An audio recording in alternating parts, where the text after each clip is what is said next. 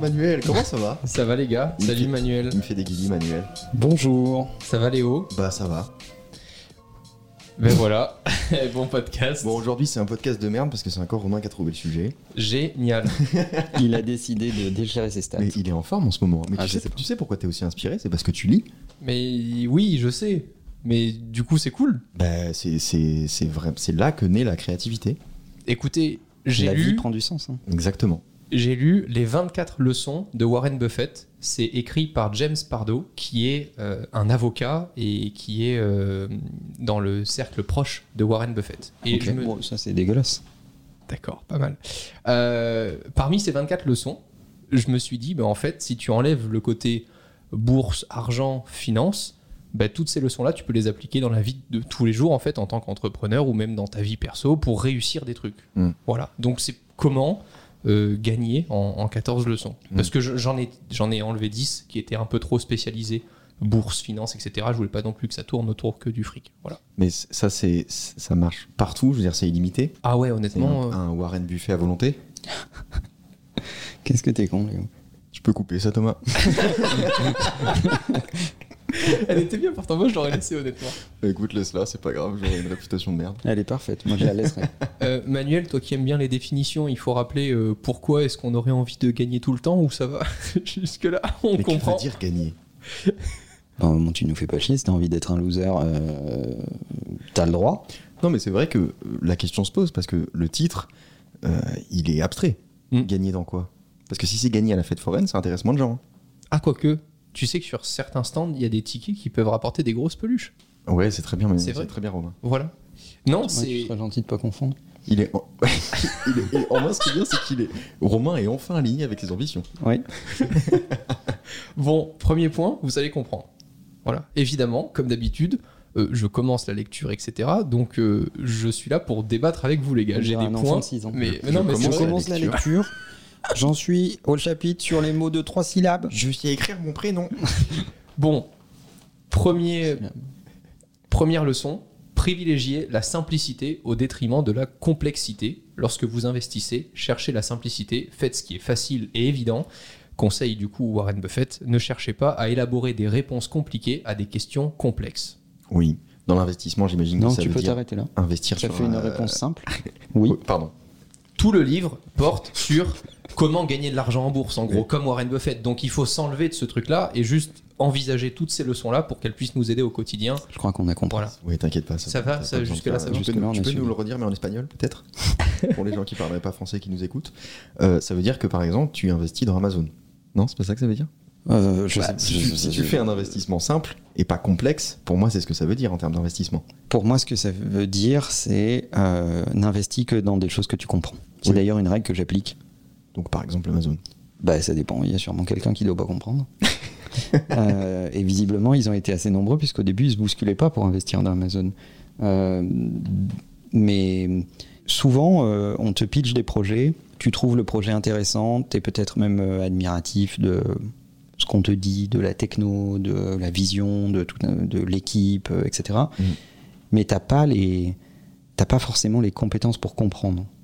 Et si au bout d'un moment, euh, après avoir mis un petit peu d'effort quand même, tu as toujours pas compris, et tu es juste dans la phase d'admiration, mais pas dans la phase de compréhension, moi, Mm. mon conseil, c'est n'investis pas. Et n'investis pas de ton temps, de ton énergie, ça va pas justement euh, qu'avec ce rapport Oui, pas- financier. C'est pas, que financier. Et c'est ce qui est super intéressant. c'est comme durant- avec les gens. Moi, quand je les comprends pas, j'investis pas de temps. Mais tout le livre porte là-dessus. Et en fait, ce qui à la fois fascine chez Warren Buffett et ce qui énerve, c'est qu'il a investi dans très peu d'actifs en fait dans sa vie.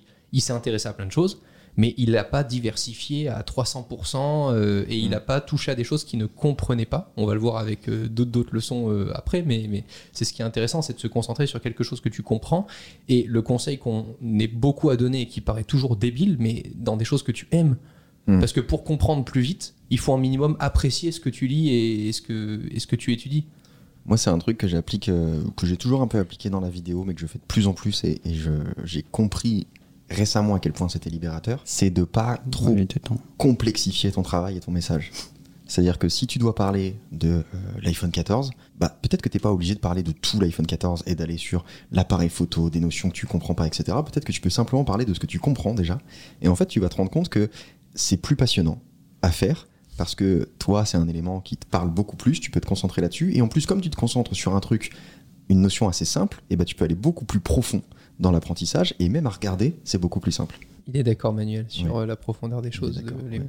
On en a parlé à midi d'ailleurs. Manuel se Mais- transforme de plus en plus en acteur porno dans ce podcast. Arrêtez, mais n'importe quoi.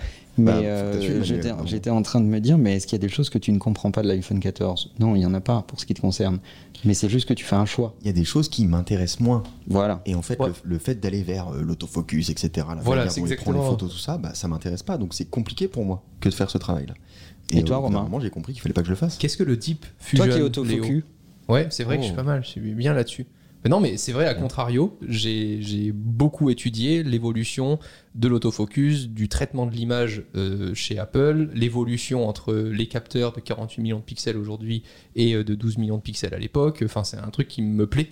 Et euh, c'est vrai ce que dit Léo et moi, c'est en train de devenir libérateur parce que jusqu'à présent, j'avais une chaîne YouTube où je me disais, si je Ah parle bon de ce produit-là, il faut que je parle de tout sur ce produit. Et euh, aujourd'hui. Putain, on va le refaire. Qu'est-ce qu'il y a? Est-ce qu'un airbag, c'est un autofocus pas mal. D'accord, on en est là. Elle est, très, elle est très bien, elle me plaît beaucoup. Euh, bah, je sais pas si je. pas, c'est pas grave. hein. Ouais, non, c'est pas grave. hein. Non. Non, de toute voilà. façon, là, je me faisais chier, moi, personnellement. Vous êtes insupportables, les gars. Deuxième leçon Afficher une humeur égale. Laisser à autrui toute réaction excessive face au marché. Veillez à garder la tête froide. Lorsque les esprits s'échauffent, vous n'en tirerez que plus de profit. Hmm. Je c'est ce que je Manuel, il le fait bien, ça.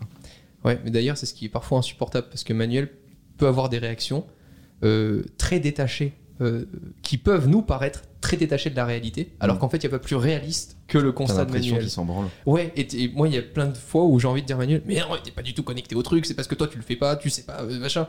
Et c'est super chiant parce Mm. qu'en fait, c'est ce truc excessif qu'il faudrait éviter et il faudrait prendre beaucoup de recul. Et pareil, c'est super facile à dire, mais à faire, euh, je pense que ça met des années, honnêtement, pour, Mm. euh, pour avoir la maturité et, et la sagesse de réussir à le faire. Euh, mais non, mais moi, je peux pas com- m'auto-commenter. C'est à j'ai Léo une de question. reprendre. Ah, bah, moi j'avais une question pour Manuel, mais vas-y si tu veux. Bah, Léo reprend et puis tu poses ta question. Tu veux que je commande ta vie, là? Tu veux que je te fasse des compliments, c'est ça? Non, je veux que. Bah, je peux pas prendre la parole Je derrière crois ça. que tu, tu claques des doigts, il y a un compliment qui arrive comme ça? Oui, Emmanuel, effectivement. Il est assez détaché de la situation en général. C'est quelqu'un qui réagit jamais mal. T'es une merde. 8h22 Euh, sur RMC. il c'est vraiment Mais moi, ça. je serais à votre place. Je, je- bon, c'est ce que vous dites est vrai, mais ce que euh, vous dites pas, parce que vous ménagez un peu, c'est que je suis toujours de. de- c'est pas que je suis toujours du. Je suis toujours d'humeur égale, certes, Mais t'es toujours de mauvaise mais humeur. je suis toujours désagréable. Ah non, non, t'es pas d'humeur égale. Je pense pas que Manuel soit d'humeur égale. Je pense que ils sont d'humeur égale. En fait, Hmm. Manuel est schizophrène. C'est-à-dire qu'il y a une partie de sa personnalité qui, elle, est constamment joyeuse, et il y a une autre partie de sa personnalité qui est constamment désagréable. C'est juste que selon la journée et le moment de la journée et l'interlocuteur, il en choisit un. Par contre, ils s'observent tous chez Manuel. C'est-à-dire que s'il y en a un qui réagit mal à un truc et autre, ça prendra peut-être un peu de temps, mais même 24 heures après, tu peux avoir l'autre partie qui revient et qui dit finalement à ce moment-là, j'étais pas d'humeur égale. Ce que vous dites est totalement faux. Non, c'est vrai. Non, mais en revanche, c'est vrai que Manuel est toujours détaché de la situation. Et je pense que ça s'applique euh, dans des conseils euh, financiers quand tu veux investir en bourse, etc. Mais effectivement, euh, tout le temps. Parce qu'en fait, tu gagnes rien à t'énerver face à une situation, face à quelqu'un, etc. Donc il faut te détacher et peut-être ensuite réfléchir. La seule chose que tu gagnes, c'est démontrer que tu ne gardes pas ton sang-froid. Et donc, en, en fait, en règle générale, quand tu t'énerves très très fort, tu perds aussi euh, tes nerfs, euh, tu perds ta capacité d'analyse, tu perds ta, la distance par rapport aux choses, et du coup, euh, euh, tu te dévalues dans la conversation. Et tu peux le regretter. Et tu peux évidemment le regretter. Et si c'est le cas, euh, il ne faut pas hésiter à le dire et présenter ses excuses si on doit le faire, etc. Mm. Mais si on n'aime pas s'excuser, euh, Faut éviter. bah, il faut éviter de s'énerver. Moi, je trouve ça super dur. Parce que parfois, t'as des cas où. Et je sais que c'est un vrai point faible chez moi. J'arrive vraiment pas à m'adapter à mon interlocuteur et c'est ce qui fait que j'arrive pas à être. euh, Enfin, je suis d'humeur égale, mais du coup, pour moi, c'est un point négatif. Parce que du coup, je vais réagir de la même manière avec tout le monde. Mais ça, c'est pas trop l'humeur. C'est juste que tu tu t'adaptes pas, mais c'est pas une question d'humeur. Tu passes pas de de- d'agréable ou désagréable. Pour moi, c'est pas ça. Oui, mais par exemple, en face de moi, si la personne est en train de me raconter quelque chose qui marche moins bien ou qui marche mieux, etc., je vais toujours appliquer la même euh, méthode. Donc je trouve que avoir une humeur égale, c'est bien pour ses équipes, Mais, mais par rapport à tes interlocuteurs ou à tes clients, c'est pas forcément très bien parce que tu as l'impression de paraître toujours euh, très neutre, très détaché. Non, non, non, tu peux être enthousiaste, tu peux marquer euh, de l'enthousiasme ou autre, mais euh, c'est aussi une façon de définir des frontières. Je pense que pour tes équipes en interne et pour tes clients, savoir que tu ne franchiras jamais ces lignes-là, euh, c'est aussi un- une forme de confort relationnel, de te dire je suis dans une zone de sécurité. Je sais que le mec va pas péter les plombs, m'arracher la tête, euh, sortir un- une hache ou je sais pas quoi, tu vois. Mm. Et je, je pense que c'est important. Je pense que c'est important de donner euh, des, des- des gages de sécurité dans la conversation et de savoir qu'il y a des lignes que tu ne franchiras pas. Euh, c'est important. Et ce qui fonctionne, du coup, c'est que, en tout cas pour toi, Manuel, ton interlocuteur, même s'il n'a pas l'habitude de le faire, va euh, agir de la même manière. C'est-à-dire que quand tu es d'humeur égale avec les gens, les gens ont moins tendance à partir dans des trucs un peu bizarres, à hausser le ton, etc. Bah, pour s'énerver, il faut être deux. hein. Mm. C'est rare de s'énerver tout seul, en fait. Ou alors, euh, ça devient un spectacle. Ça peut être rigolo. Mais, euh, mais un mec qui s'énerve tout seul, auquel tu ne réagis absolument pas, va avoir tendance à se calmer. Ouais, c'est tout ce que j'avais à dire. Troisième leçon, elle est intéressante celle-ci, sur- surtout dans notre Ah, secteur. c'est vrai que les autres l'étaient pas. Elle est beaucoup moins.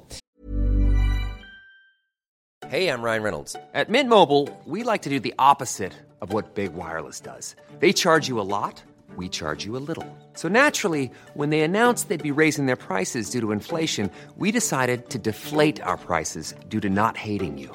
That's right. We're cutting the price of Mint Unlimited from $30 a month to just $15 a month. Give it a try at mintmobile.com slash switch. $45 upfront for three months plus taxes and fees. Promo rate for new customers for limited time. Unlimited more than 40 gigabytes per month. Slows. Full terms at mintmobile.com. Oubliez le high-tech, achetez du low-tech. Pour Buffett, un investissement réussi est rarement associé à une activité tape à l'œil. Dans son univers, les fusées et les lasers sont bien moins présents que du ciment, de la moquette, de la peinture ou une bonne isolation. Moi, j'ai une question. Oui. Il serait pas actionnaire de, de, euh, de SpaceX et de Tesla? Maintenant, si, si, bien sûr, mais Warren Buffett a fait quand même sa plus grosse fortune sur des investissements très long terme. Non, mais c'est intéressant. C'est voilà. intéressant. Et ce qui, en gros, il dit euh, les valeurs de base euh, sont moins volatiles et moins dangereuses, et euh, enfin volatiles peut-être pas, mais moins dangereuses euh, pour tes investissements. Et c'est- globalement c'est vrai. Quand tu achètes des valeurs liées à la construction, euh, de, de- enfin, moi je suis pas spécialiste sur la question, mais, mais effectivement, c'est des valeurs qui sont assez prévisibles, euh, compréhensibles dans un contexte. Si tu achètes de l'énergie en ce moment, bon, ben, a priori, euh, il y a quand même une pénurie d'énergie, euh, tu risques pas grand chose sur ces questions-là. Alors, faut faire attention à pas l'acheter à n'importe quel prix, mais bon, a priori, ça va pas redescendre dans les 12-24 mois qui arrivent. Ceci n'est pas un conseil voilà. d'investissement. Euh, et, et je comprends ce qu'il veut dire. Après, euh, je trouve que l'application au pied de la lettre est un peu, est un peu dangereuse. En fait, d'ailleurs, il, a- il a été investisseur d'Apple. Je sais pas s'il l'est encore. Euh, J'ai pas l'impression que Apple fait des briques de Lego. Non, mais il en avait parlé, enfin, dans le livre en tout cas, ils en parlent, et euh, ils parlent surtout de cet univers-là parce que c'est l'univers dans lequel on a le plus de recul. Et donc, ce que ça veut dire pour nous là en leçon, c'est privilégier les investissements où vous pouvez voir longtemps en arrière les résultats euh, qui ont été déjà faits dans ces univers-là. Plutôt que d'investir de son temps, de l'énergie dans des trucs tout nouveaux euh, qui brillent partout, mais où t'as pas de recul. Tu sais pas dire, bah, il y a 5 ans, ça s'est comporté comment dans la dernière crise, il y a 10 ans, comment ça s'est comporté. Oui, mais heureusement qu'il y a des investisseurs qui soutiennent une innovation qui n'a pas de track record, parce que sinon il y aurait plein de choses qui n'existeraient pas non plus, en fait. Mais à partir du moment où tu es un investisseur occasionnel, choisis plutôt des valeurs qui sont lisibles et qui ont une histoire. Si tu es un investisseur plus professionnel ou plus expert, tu peux te permettre de prendre un niveau de risque plus élevé. Toi, c'est quoi ta part de. Je sais que tu lis énormément, Manuel, de choses sur euh, le Alors. monde actuel, les technologies de demain, etc. Tu crois beaucoup plus en ça ou tu lis quand même à côté et tu t'informes beaucoup de. euh, Moi, je lis pas du tout de trucs là-dessus. Alors, moi, je, je lis des études comportementales et sociologiques. Je lis de la psychanalyse, parce que l'être humain est la technologie qui m'intéresse le plus, parce que euh, c'est celle que j'utilise le plus au quotidien. Euh, après, je lis des romans. Euh, je lis des philosophes, mais je lis pas de, je lis pas des trucs sur les investissements boursiers et tout ça. J'en ai rien à carrer. Et toi, Léo, sur les sujets, est-ce que tu as l'impression de passer plus de temps? Moi, je connais déjà la réponse forcément, mais sur des sujets euh, futuristes euh, dans lesquels enfin, le monde est beaucoup plus incertain que des sujets arriéré pour prendre juste des, des- des termes euh, un peu péjoratifs, mais pour comprendre. Je pense qu'il y a un juste milieu quand même? Je, je lis pas tellement de sujets hyper futuristes. Il y en a assez peu. Je vais me renseigner sur le, le métaverse, etc. Mais j'essaie de pas trop euh, prendre d'avance. Euh, je me fais mon propre avis sur, euh, sur les choses, mais moi surtout, je parle d'actualité d'aujourd'hui et demain. Donc ce qui se passe après-demain, euh, je m'y intéresse un peu moins. Cinquième leçon, elle est, elle est pour Léo. Ah, il me fait peur quand il dit ça. Pratiquer l'inactivité au lieu de l'hyperactivité. Ah ouais. Parfois, en matière d'investissement, ne rien faire est un signe de clairvoyance. Ah ouais, est même dans la vie. Hein. Ah, Pas c'est qu'en surtout- investissement. Ouais. je suis tellement clairvoyant. Ah oui, ça c'est sûr. Euh, oui, bah ça, ça rejoint euh, ce qu'on a dit dans plusieurs podcasts. Ouais, D'ailleurs, on n'a qu'à pas terminer ce podcast. Moi, Allez écouter que- les autres. Allez, merci, au revoir. Je ne crois pas que l'hyperactivité soit une qualité. En général, j'associe les hyperactifs à des gens qui font beaucoup n'importe quoi euh, et qui, au final, produisent très très peu de valeur. C'est un, un très bon ventilateur. Ils, agissent, ils agitent beaucoup de vent, mais, euh, mais ça produit assez peu de résultats.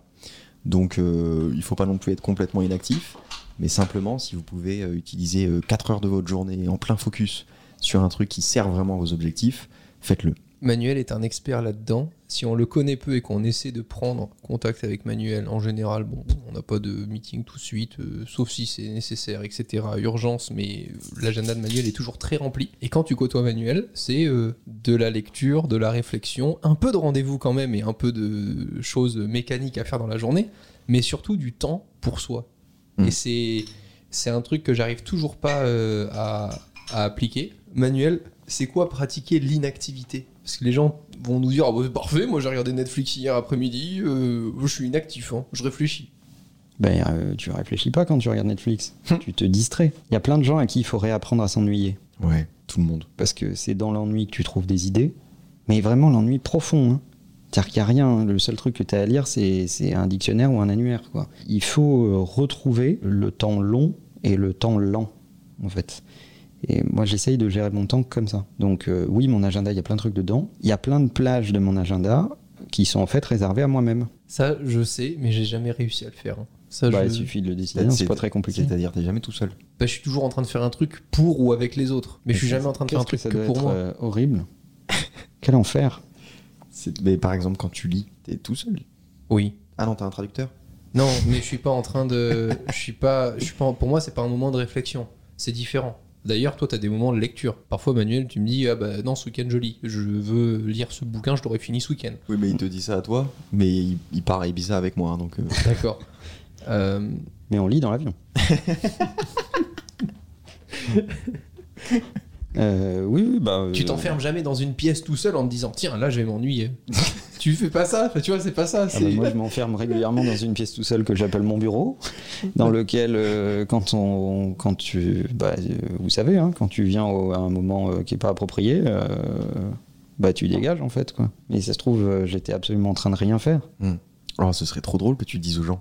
Excuse-moi, je suis en train de rien faire là. Mais c'est juste que dans ces moments-là, c'est que je, trouve des idées ou euh, voilà. Mais je, je, je veux pas d'agitation. Mais t'as un support, t'as quelque chose. Tu utilises ton ordinateur, tu vas lire des articles. Tu... Ouais, non, ouais. tu fais quoi? Tu... Bah, je suis assis, je réfléchis. Ça, c'est terrible, je sais pas le faire, ça. Ah, voilà. Ah non, moi, je sais pas le faire. Moi, il faut soit que je lise. En général, je lis dans mon bain, et tu peux faire que ça. Ça, c'est incroyable. Bon, après, ça faut pas que ça dure 4 heures, parce que normalement, euh, Ouais.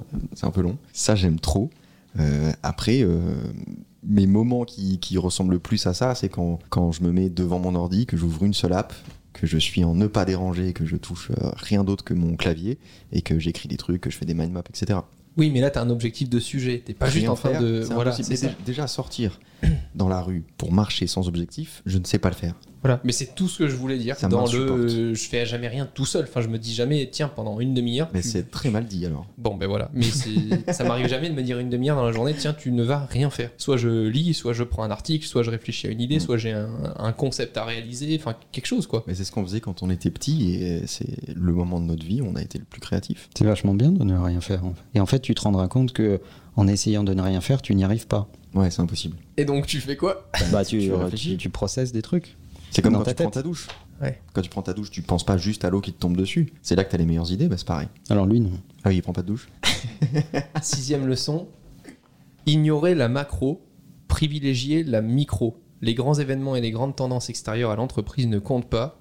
Ce sont au contraire les petits événements, ceux qui affectent un secteur d'activité en particulier, qui sont vraiment importants. Moi, je suis un peu contre ce truc-là dans notre industrie, de se dire, bah non, les grands événements de ce monde, etc., nous impactent forcément. On peut pas juste fermer les yeux en se disant, bon, ça, ça se passe dans un autre pays, euh, j'y pense pas. Euh, Tu vas forcément te dire, bah je vais parler à telle ou telle personne, il faut quand même que je sache un minimum qui est cette personne-là avant de lui parler pour connaître le contexte. Mais il dit pas le contraire. Il te dit en gros que ce qui est évident euh, mérite assez peu d'attention parce que tu le comprends assez vite, mais que l'avenir est dans les signaux faibles. Ok. Voilà. C'est ça ce qu'il est en train de te dire. Si tu observes bien les signaux faibles, tu vas comprendre des choses qui vont arriver parce que l'accumulation des, signaux faibles donne une espèce de tendance. Hmm. Enfin, moi, c'est ce que je comprends. Et je trouve ça euh, intéressant. C'est comme ça que tu détectes euh, des conversations émergentes euh, sur Twitter qui vont devenir des tendances demain. C'est comme ça que tu détectes de la tendance dans la mode, etc. C'est par l'accumulation de petits signaux qui finissent par converger et euh, devenir une tendance à un moment où, où ça finit par grandir en fait. Et quand c'est mainstream, ça intéresse plus personne et tu t'intéresses au signal d'après. C'est l'histoire de la mode. Et donc pour voir ces signaux, il faut du temps, s'ennuyer un minimum pour euh, pouvoir les assembler et se dire euh, ah tiens j'ai lu. Bah, tout il faut ça. au moins se donner le temps d'observer sans pression et avec un petit peu d'attention et euh, de les détecter. En Il fait. faut se cultiver un maximum sur l'histoire de ton domaine déjà. Si tu connais pas euh, le passé de ta catégorie, de ton domaine, tu peux, tu pourras jamais prédire le futur. Eh ben c'est le septième, euh, la septième leçon qui peut vous aider à ça. Restez dans votre cercle de compétences. Développez votre champ d'expertise et agissez à l'intérieur de ce champ. Ne vous inquiétez pas des opportunités que vous pourriez rater à l'extérieur de ce champ. Ouais. Et ben, c'est Bon, on en parle facile. souvent, c'est- c'est c'est- c'est la renonciation. Mm. On- je crois qu'on en a parlé dans un autre podcast, je me souviens plus, mais euh, le fait de- de- d'accepter qu'il y a des bons coups que tu vas rater parce que tu as choisi de ne pas adresser cette partie-là, ben, ça fait partie du job en fait. Euh, Et c'est surtout que la contrainte est un tremplin pour la créativité. Quand tu te donnes des contraintes, tu vas réfléchir différemment et tu vas te dire ok, je me suis refusé à cette idée, je me suis refusé, je me suis mis une limite, je peux pas aller vers là. Et ben tu vas voir que du coup tu vas avoir un cercle beaucoup plus réduit de possibilités, mais tu vas beaucoup plus réfléchir à ces possibilités-là et ça va vraiment évoluer et c'est là que tu vas développer ta créativité. Si tu te donnes aucune contrainte, le champ des possibles il est trop grand, tu peux jamais rien créer. J'arrive pas à le faire les gars. Mais ça, on a vu, hein. faire ça. Bah, tu le fais déjà avec ton vocabulaire. J'étais obligé. Le problème euh, quand tu, quand tu veux euh, courir toutes les opportunités, c'est que tu vas, tu vas finir par être nul en tout. Quoi.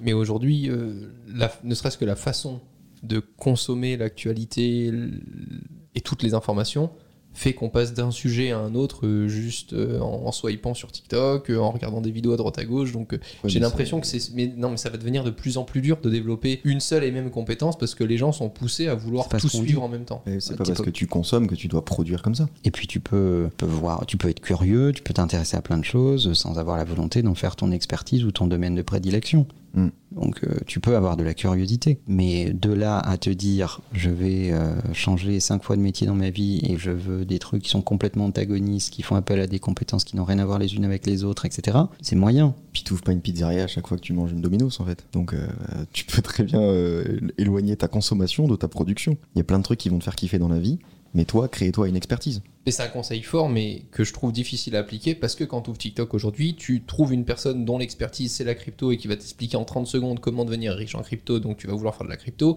Tu swipes, tu as une personne qui te dit Ah ben moi je fais du dropshipping, regarde comment ça marche, ah ben je veux faire du dropshipping. Tu as l'autre qui va te dire Moi je fais du marketing d'influence. Tu vois ce que je veux dire? C'est juste par là qu'aujourd'hui, la nouvelle génération, je trouve ça de plus en plus difficile de se dire Oh, attends, attends, attends, attends, il y a plein de trucs qui m'excitent, mais sur quoi je me concentre Il y a un dénominateur entre tes trois exemples, c'est l'argent. c'est juste à citer trois trucs qui font de l'argent. Donc c'est ça ton thème. Ok. Je vous donne une citation, vous savez que j'aime bien les citations. C'est Aragon qui disait Le temps d'apprendre à vivre, il est déjà trop tard. Voilà, je trouve ça, je trouve ça Mm. assez représentatif. Donc autant ne pas te rajouter des barrières en essayant de devenir un expert sur 10 000 sujets différents. T'as déjà trop peu de temps, utilise-le bien. Et dès que tu commences à apprendre un tout petit peu quelque chose sur euh, n'importe lequel des domaines, tu vas vite comprendre que ta vie ne suffira pas à investir la quantité de connaissances disponibles sur le monde. Donc euh, autant, euh, autant faire des choix pour espérer euh, en être un petit peu moins con. De là à être un grand expert, on n'y est pas.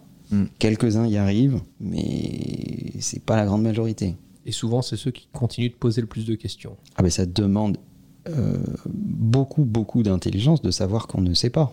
A contrario, ça demande énormément de bêtises que d'avoir beaucoup de certitudes. Hum, Ça, je sais pas. Ah si, Quel con. Huitième leçon. belle euh, preuve par l'exemple.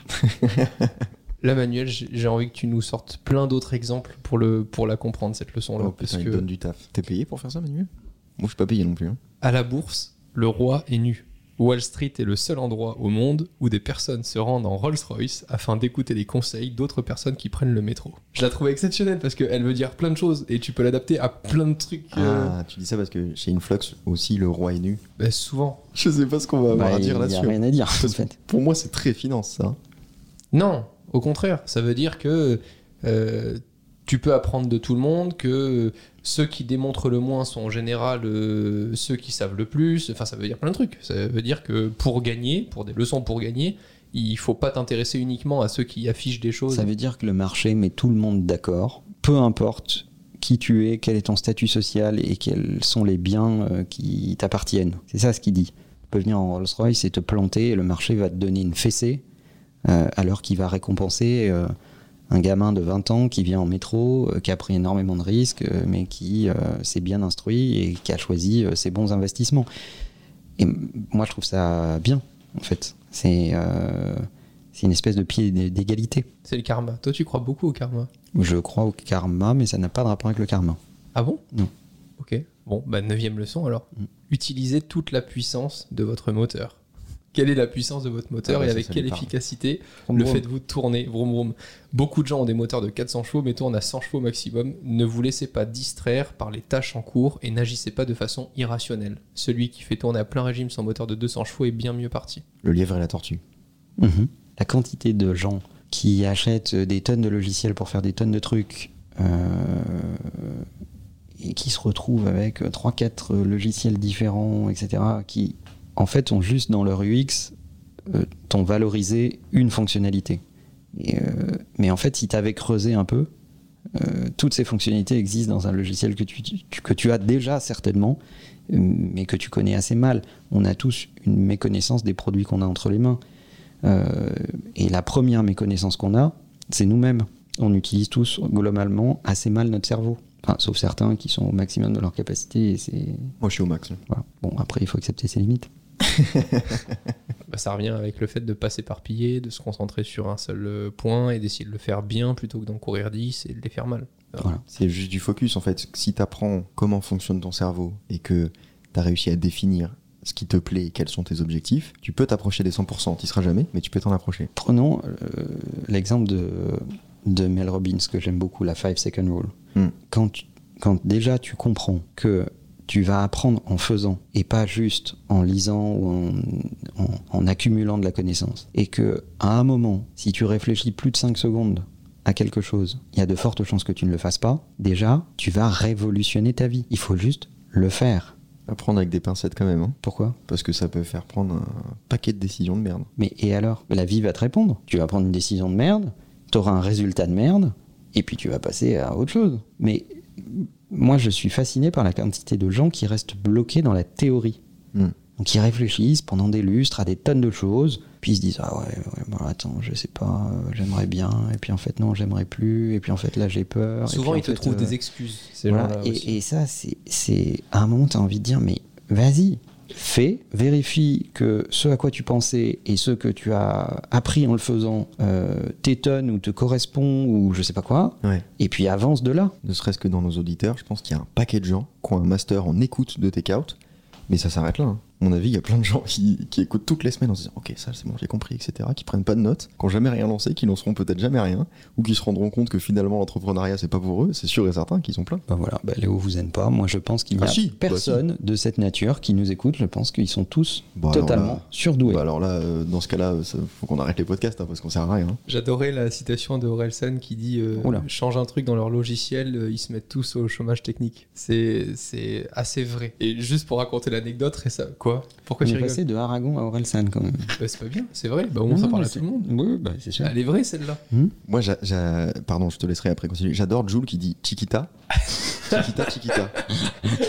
On n'est pas au même niveau quand même. Non mais parce que on est beaucoup à la chanter et quand ça t'arrive, t'es peu à l'appliquer. Mais non mais quoi? C'est vrai J'ai pas compris le rapport. C'est super Romain. Est-ce qu'on a une autre leçon D'accord, bah on coupe alors. Allez vous Ah faire bah non, bah non, Ah bah bah surtout Ah pas. bah non. Si on coupe. On va c'est formidable, c'est un grand moment de solitude. Tu laisses s'il te plaît, Thomas. Non, Si. non, non, Thomas, tu coupes. Dixième leçon, Évitez les erreurs coûteuses des autres. Appuyez-vous sur l'examen des erreurs de manière à pouvoir les éviter à l'avenir. Ça paraît tout con comme leçon, mais on- quand on teste des trucs, on regarde jamais si ça a été fait, euh, est-ce qu'on s'est déjà planté, est-ce que d'autres personnes se sont plantées avant, comment est-ce qu'elles s'y sont prises, etc. Enfin, beaucoup agissent sans avoir cette réflexion-là de se dire, attends, moi je vais faire comme ça, comment est-ce que ça a déjà été fait, est-ce que ça a déjà fonctionné ou pas, euh, comment est-ce que ça peut être mieux fait? Ça, c'est évident, non? Ben je, ouais, mais je trouve que on le fait pas assez. Enfin même, enfin moi je parle juste pour moi là, mais parfois il y a des choses que j'ai envie de proposer avec certains clients, etc. Et je me demande pas une seule seconde, ah ben est-ce que ça a déjà été fait, est-ce que ça a été mal fait, qu'est-ce qu'ils ont déjà testé, etc., etc. Ça, c'est dommage. Mais euh, il y, a, il y a quand même beaucoup de gens qui euh, n'apprennent pas de leurs erreurs. Ouais. Moi, j'apprends énormément des erreurs que font les autres en écoutant mes conseils. C'est une, c'est une super strat. T'es taré, mec. N'hésitez pas à nous envoyer des mails d'ailleurs si vous avez des expériences sur des J'aime conseils beaucoup qu'on a phrase. En général, c'est une IA qui crée nos conseils. Nous, on les dit et on attend vos retours. Non, mais c'est presque pas de second degré hein, ce que je dis. hein. D'abord, je pense qu'il faut apprendre de ses propres erreurs, mais je pense qu'il faut. euh, tu franchis un pas supplémentaire quand tu arrives à avoir l'écoute active des autres et à apprendre toi-même de leurs erreurs à eux. Ça demande beaucoup d'empathie, de se dire Ok, t'es en train de me raconter que t'en étais là, que tu te disais ça, que t'étais convaincu que ça, j'aurais fait le même choix que toi, etc. Et t'es en train de me raconter que c'était une erreur. Je vais prendre cette info et la prochaine fois que je croise ce cas, ton expérience va me profiter. Ça demande une écoute active euh, exceptionnelle, hein, parce que ça, je... Mais ça, c'est vachement important. Parce que si tu n'apprends que de ce que tu fais toi, t'apprends, mais t'apprends pas à la bonne vitesse dans un monde qui va très vite. Tu regardes toi beaucoup Léo euh, certains concepts YouTube ou, ou façons de faire euh, en production vidéo, etc. où tu te dis putain ça ça marche pas, pourtant je l'aurais bien essayé. Avant même de faire. Euh, ouais, mais je me dis pas, euh, je me dis pas ça marche pas, euh, j'aurais bien essayé. Je me dis ah bah tiens lui il l'a mal fait. c'est vrai. Je regarde, je regarde comment il l'a fait et ça me permet d'avoir un feedback automatique qui me dit ah ok bah ça a pas marché parce qu'il a dû tester comme ça. Moi je vais essayer de faire comme ça. Mais je regarde quand même euh, ce, qui, ce qui a déjà été tenté. Et je suis très content qu'il l'ait fait avant moi. Mais c'est le propre de la jeunesse. De penser que les erreurs des autres euh, ne vont pas te concerner. Bah non c'est pas ça. C'est pas ce que je pas dis. ce que je dis pas que c'est ce que tu dis. Ah. J'ajoute qu'on constate souvent chez les jeunes que euh, se disent qu'ils seront, euh, sont plus forts que les histoires que tu leur racontes et que euh, de toute façon cette erreur, elle s'applique pas à eux. Mais ça c'est une ambition intéressante si tu la transformes en réussite. Oui, mais dans la majorité des cas, c'est C'est pas le cas. c'est pas le cas. Mais ce que je voulais dire, c'est que simplement, quand tu as quelqu'un qui l'a déjà tenté, de constater l'échec, ça peut te permettre de comprendre pourquoi c'est un échec et de contourner ce truc-là. C'est pour ça que je dis que je suis très content que des gens aient tenté des choses avant moi. Le plus dur à transmettre, c'est pas la connaissance, c'est l'expérience. Transmettre de la connaissance, c'est facile. La Mm. connaissance, ça s'organise, ça se documente, euh, ça s'écrit, ça se rend même ludique, ça s'enseigne. Mm. Tout Ça ça, s'écoute. c'est- Tout ça, c'est fait- tout ça, c'est facile. L'expérience, c'est plus compliqué. Parce que l'expérience, d'abord, il faut avoir envie de la raconter. Ça demande d'enlever un peu de pudeur parce qu'il faut aussi euh, raconter euh, tes échecs, euh, etc. Donc, de- du côté de celui qui la raconte et du côté de celui qui l'écoute. Ça demande de prendre pour argent comptant des choses que tu n'as pas vécues et de considérer qu'elles vont s'appliquer à toi. Ouais. Compliqué. Onzième leçon, lisez, lisez encore, puis réfléchissez. À quoi Warren Buffett passe-t-il son temps Selon les estimations de ses proches, il passe 6 heures par jour à lire et une ou deux heures au téléphone. Le reste du temps, il réfléchit. Enfin, il est vieux, il dort. Oui. Peut-être aussi des petites siestes. Ouais, il a mérité quand même. Non, mais ça, on l'a dit mille fois en fait. Ouais, mais moi je sais toujours pas le faire. Tiens, hein. la On a beau le dire, euh, euh, Non, mais t'es pas obligé de lire 6 heures dans la journée. Mais, mais la connaissance, euh, elle est quelque part. Maintenant, faut aller la chercher. il y a quelques jours à Manuel, j'ai dit Attends, ça y est, euh, j'ai réussi à lire déjà une heure par jour ce week-end. Il me dit Bah, une heure, tu sais, je pourrais lire 14 heures dans un week-end. Genre, il m'a démoralisé Mais c'est bien, mais c'est énorme déjà. Ouais, j'étais content. En fait, en faisant Mais- ça, tu, tu peux devenir supérieur à la majorité des gens. Alors, je cherche même pas, déjà juste euh, à être euh, supérieur à ce que j'étais la veille moi-même, déjà c'est bien. hein. Bonne réponse. Ouais, bah ça, c'est pas compliqué. hein. Ah bah oui, mais non, mais ça demande déjà de faire lire mieux que la veille à chaque semaine. semaine. Oui. Mais tu- ça concerne a- déjà peu de gens. hein. Il y, a un truc- il y a un truc que les, les gens n'entendent pas, c'est que euh, plus euh, la connaissance qu'on te donne euh, se fait sous une forme ludique, pratique, résumée, euh, autrement dit, euh, aussi sur des plateformes euh, où quelqu'un va l'avoir déjà digéré Mm. euh, pour toi, etc. Donc on, on me dit souvent, bah, moi je lis pas, mais je regarde, je regarde un résumé sur YouTube. Mais c'est pas pareil. Ah ouais, ça c'est. C'est pas pareil. C'est comme un jus d'orange. Si tu le presses toi-même, t'as beaucoup plus de, de bonnes protéines et de, de bienfaits de l'orange que si tu l'achètes en supermarché déjà complètement transformé. C'est vrai. Il faut accepter que la, la connaissance la plus importante est par définition dans des supports euh, plus difficiles d'accès. Puis, euh, au bout d'un moment, merde, euh, les mecs se font chier à écrire 600 pages. C'est pas du vide, hein. C'est que tu peux pas le résumer en 10 lignes. Récemment, j'ai lu une synthèse d'un livre que j'avais déjà lu entièrement. Et je me suis dit, oh, putain, mais tout ce que j'aurais loupé si j'avais lu Ouais. que la synthèse. La synthèse faisait une demi-heure de lecture et ça s'arrache hein, sur internet. Tu vois les campagnes de trucs de synthèse, des mecs qui écrivent des synthèses de livres et tout. T'as des gens, ils se disent, oh putain, oh, je l'ai lu ce Mm. livre. Puis ils ont lu une synthèse. Mais le nombre d'infos que tu perds, c'est exactement comme la première fois que j'ai lu juste un livre en entier et que j'avais lu, bah, c'était la biographie notamment d'Elon Musk et que Ah. j'avais regardé tous les reportages Ça faisait longtemps. tous les reportages, je les avais vus.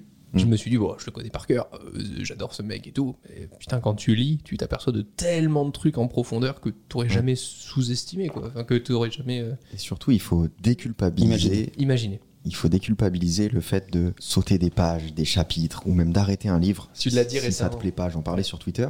Moi, ça a changé la manière dont je lis. Parce qu'avant, je me disais, ah bah non, j'ai acheté un livre et tout quand même. Ah, je vais le lire jusqu'au bout, même si le truc est complètement inintéressant. Si tu pouvais aller plus loin que la couverture, par contre, Non, ah, il y a des trucs après? Bah, C'est pas que derrière, tu sais, il y a pas que le derrière. Ah putain, mais c'est pour ça, je, l'ai- je me disais en ce moment, je lis vachement. Non, et mais vite en plus. dé- déculpabiliser le fait de d'arrêter de lire un livre parce qu'il vous intéresse pas ou de sauter des chapitres parce que vous avez déjà lu ces informations ailleurs ou alors Mm. tout simplement parce que ça s'applique pas à votre cas, c'est c'est fou, tu lis beaucoup plus et c'est moins une souffrance. J'ai commencé à le faire sur le livre que j'ai en ce moment qui est euh, Marketing Stratégie, qui est assez complexe à lire, surtout en anglais, etc. pour moi. Et au début, ben, tu vois, il démarre avec le truc, etc. Je me suis dit, bon, ça, ok, j'ai compris, ça, ce mec, ça me dit rien du tout, machin, c'est un philosophe de je ne sais quoi.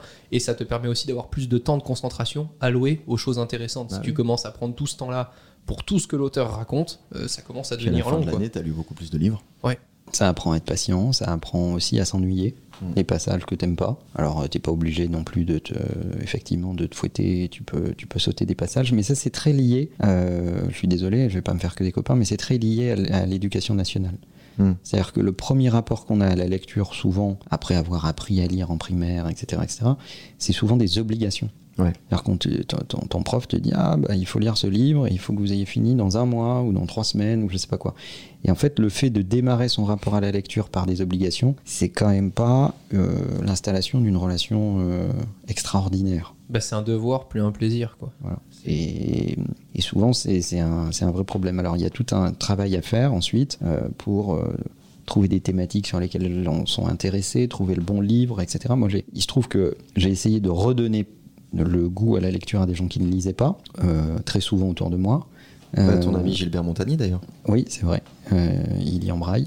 Euh, et, et donc, en fait, tu te rends compte que pour arriver à provoquer ce déclic, la sélection est un sujet très important. Ouais. Bien choisir le livre, trouver le bon livre, celui qui, qui, euh, qui va faire dire à quelqu'un qui ne lit pas, je n'arrive pas à m'arrêter, ce truc est, est- est extraordinaire. Et, et ça, c'est d'une satisfaction vraiment ultime Mm. Que d'offrir le bon livre à la bonne personne au bon moment. Et ça, ça. ça dépend aussi de la psychologie de la personne, en fait. Euh, et de sa psychologie à ce moment-là de vie. Mm. Et euh, moi, je communique beaucoup comme ça. J'allais dire, c'est le meilleur moyen d'envoyer des messages. Je, quand je, quand je d'abord, j'offre, j'offre des livres. C'est ma façon à moi de communiquer. Et je peux te dire que je ne te dis pas la même chose en fonction du livre que je t'offre.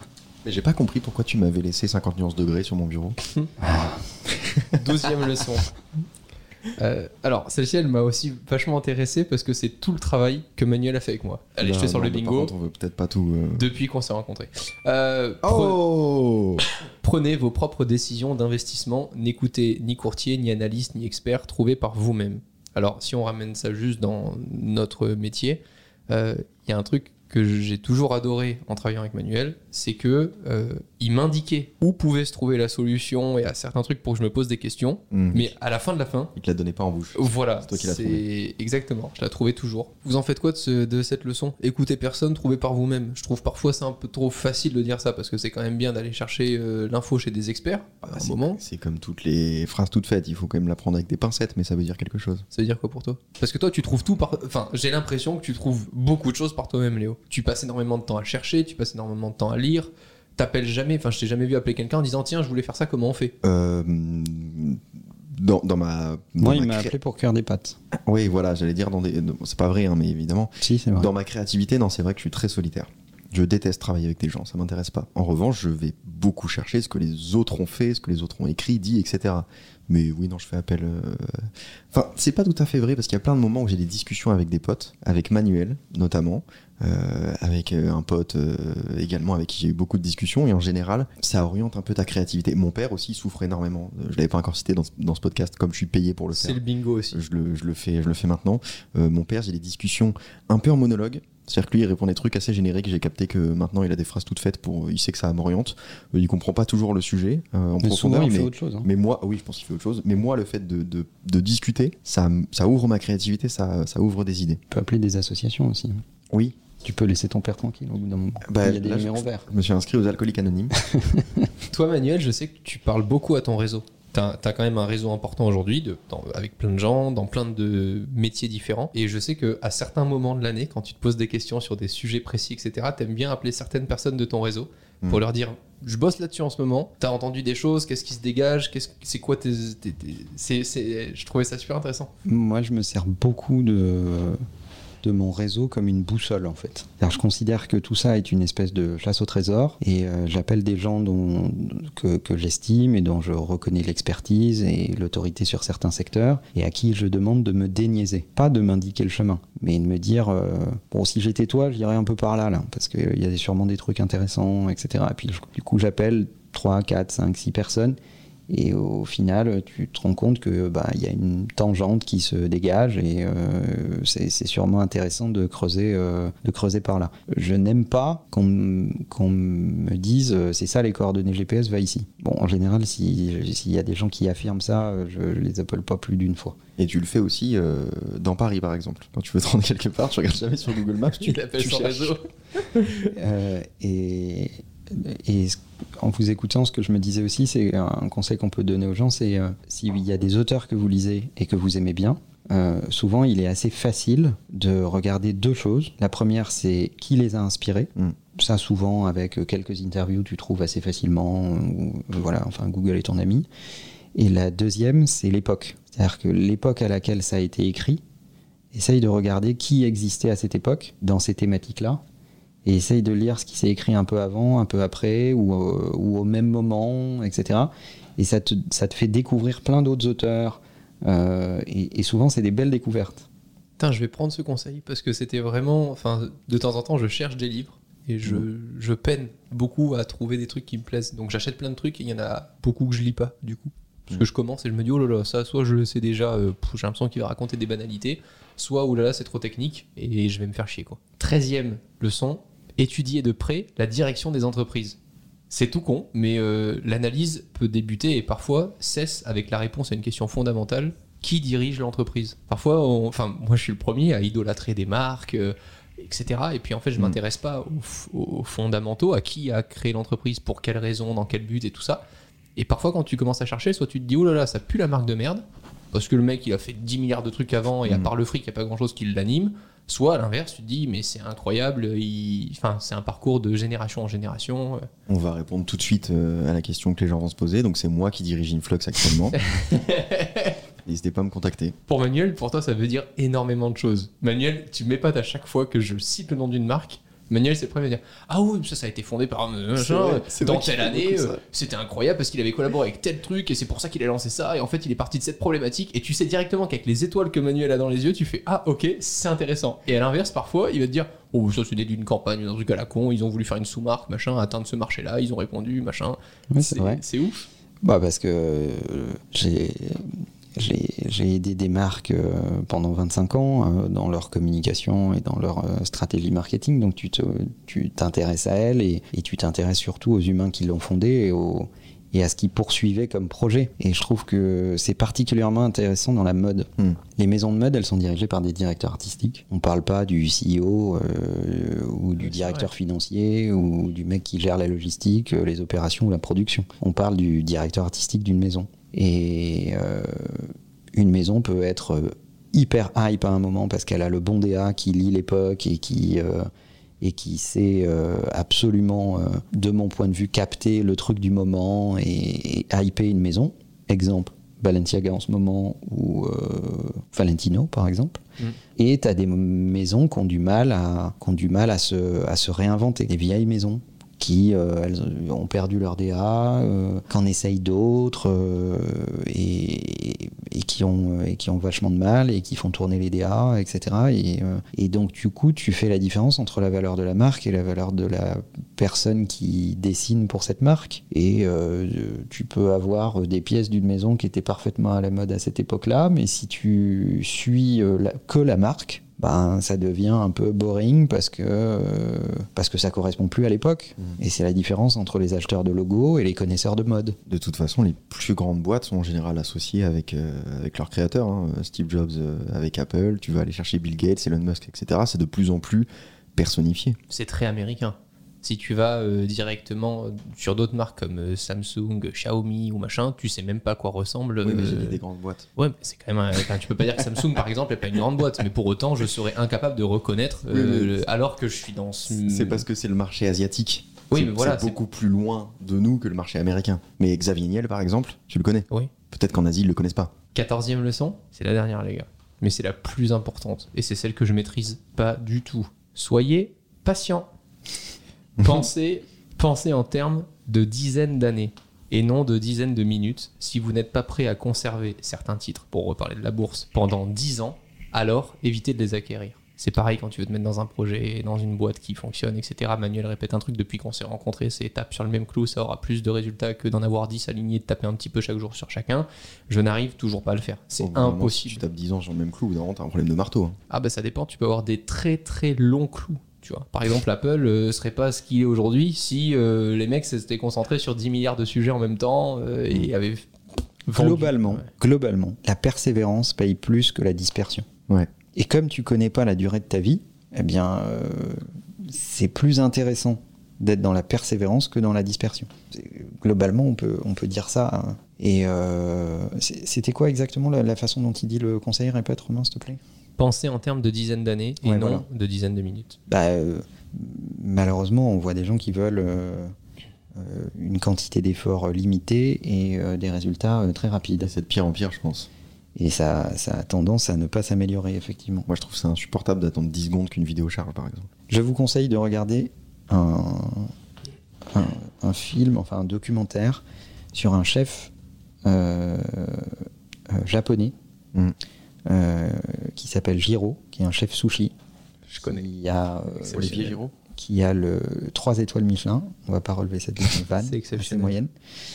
Et en fait, euh, il emploie deux de ses fils. Et euh, il y en a un euh, qui, avant d'avoir le droit de toucher un couteau ou un morceau de poisson, bah, il va apprendre à cuire le riz pendant trois ans. C'est le management chez McDo. Et tant qu'il ne sait pas cuire le riz parfaitement, il ne fera rien d'autre. Parce qu'il n'a aucune raison d'accéder à autre chose. Et que c'est la base. Bah, quand tu es formé comme ça, je peux te dire qu'au bout d'un moment, les sushis que tu sortiras à la fin, Mm. non seulement le riz sera impeccable, mais tout ce qui va autour aussi. Ça t'apprend la patience, la persévérance, l'humilité. Voilà. Et je pense que on n'enseigne plus ça. Si, si, toi oui. Je lisais, je lisais une étude il n'y a pas longtemps qui disait grosso modo que le niveau scolaire aujourd'hui est équivalent à celui qu'on avait il y a 15 ans. Ah ouais? C'est catastrophique. Euh, on, se con- Moi, je trouve que c'est une bonne nouvelle. Je pensais que ça avait baissé de fou. on se contente d'à peu près, en fait. Mm. Moi, je crois que je suis très patient. Mais parce que toi, j'ai l'impression que tu te soucies pas de l'avenir. Non, je m'en fous. Moi, je me dis à chaque fois, mais attends, euh, si dans 5 ans euh, je suis estropié, que je peux plus venir au bureau, machin et tout, euh, putain, j'ai envie de faire des trucs euh, qui font euh, directement le maximum de bruit tout de suite, euh, plutôt que d'attendre 10 ans, euh, parce qu'on sait pas de quoi demain sera fait. Tu vois, c'est vraiment ce truc-là. Euh, non, moi, je, je suis pas euh, perturbé par, par l'avenir. Je suis beaucoup, beaucoup dans l'instant présent. Et euh, je mets absolument toute ma concentration sur ce que je suis en train de faire. Et, et à la limite sur l'étape d'après, mais vraiment, j'ai, j'ai pas une vision long terme. Juste, par contre, je veux toujours m'améliorer. Et je veux que la prochaine fois que je fais un truc, ce soit encore mieux que le dernier truc que j'ai fait. Mais du coup, non, j'ai pas, euh, je suis pas stressé par, par l'avenir. Parce que t'es pas un stratège, t'es un itératif. Ouais. Tu prends chaque étape comme un défi, il faut que chaque étape soit le maximum de ce que tu pouvais donner, et Mm. il faut que celle d'après soit meilleure que la précédente. Ouais. Alors c'est quand même une stratégie de l'excellence, ça demande beaucoup d'autodiscipline, euh, ça demande de se martyriser quand même beaucoup, Ah oui. Euh, mais c'est vrai que tu n'as pas tendance à angoisser pour la suite en fait. Non, c'est pour ça que je dis, je pense que En tout cas, sur. Tu sur- fais un bon myope. En tout cas, dans, dans mon travail, je suis très patient. Et ça me dérange pas de passer deux mois à travailler sur un truc. Alors, je peux plus le faire parce que euh, on me force euh, à sortir des trucs euh, régulièrement. Ça m'énerve, on me force à gagner ma vie et à être productif. Pour le plus grand plaisir des gens qui Et en te plus, regardent. ça fait plaisir aux gens, ça m'emmerde. Mhm. Mais euh, non, je suis, je suis assez patient, je pense. Plus que Romain. Ça, c'est sûr. bon, ben voilà. Je sais pas ce que vous, vous allez faire de ces 14 leçons. Bah rien, euh, rien, puisque euh, comme j'ai dit, ils s'en branlent. Ils sont là, ah bah tiens, j'ai écouté tes cartes, ça veut dire que je suis un entrepreneur. Non, tu peux être une merde et écouter tes cartes. Vous avez le droit d'insulter Léo sur Twitter. Avec grand plaisir, parce que je suis une merde également. Merci les gars. La bise. Salut.